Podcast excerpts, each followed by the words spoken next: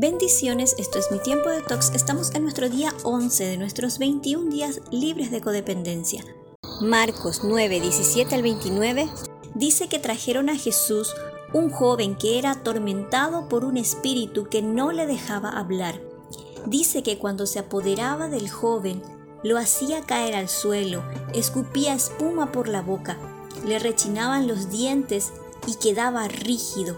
Cuando el espíritu vio a Jesús, hizo que el muchacho empezara a convulsionar. Luego cayó al suelo, dio muchas vueltas y echó espuma por la boca. Jesús le preguntó al padre del muchacho, ¿cuánto tiempo ha estado así? Él respondió, ha estado así desde que era niño. Muchas veces lo ha tirado al fuego o al agua para matarlo. Por favor, si puedes hacer algo, ten misericordia de nosotros. Jesús le dijo, no digas si puedes hacer algo.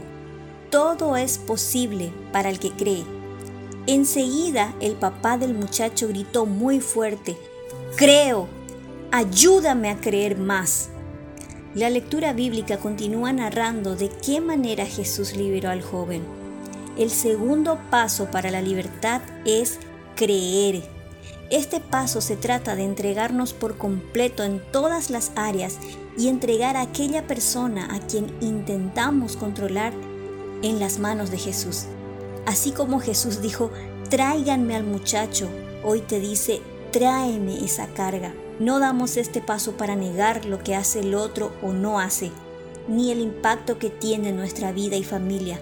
No damos este paso para negar lo que sentimos, damos este paso para poner nuestra voluntad y nuestra vida en manos de Dios, para tener una relación personal con Jesús.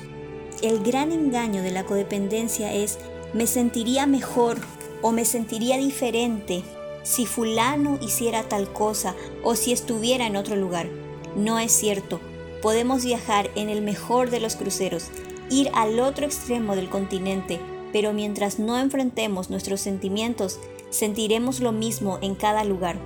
Cuando aprendemos a mirar hacia adentro y enfrentamos lo que hay allí, nos encontramos menos afectados por lo que está afuera. Esfuérzate por tener un encuentro con Jesús y te darás cuenta que a Dios le interesa cada detalle de tu vida. Decide creer. Tómate un tiempo para orar. Con tus propias palabras, habla con Dios y entrégale cada área de tu vida y cada persona que intentas controlar. Y recuerda Marcos 9:23, todo es posible para el que cree.